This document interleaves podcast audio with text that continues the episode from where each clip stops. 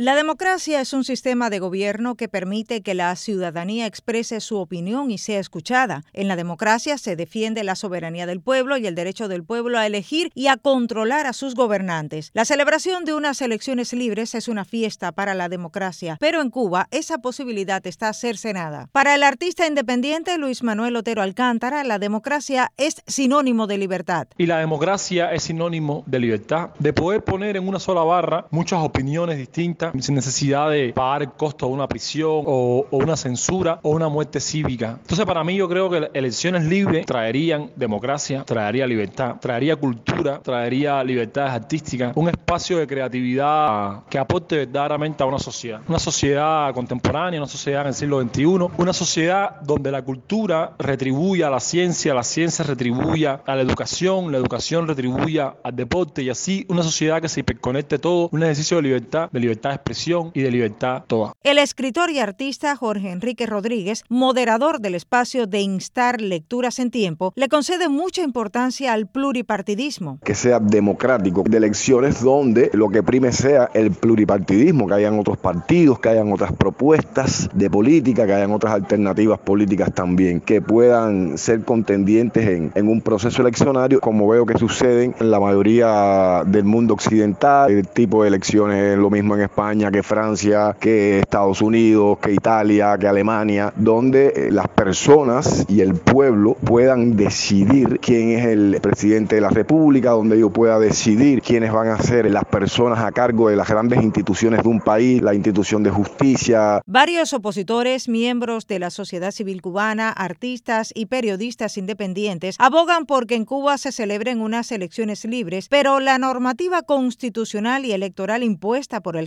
de La Habana no garantiza que se desarrolle un proceso electoral con integridad. Ariane González, reportando para Radio y Televisión Martí.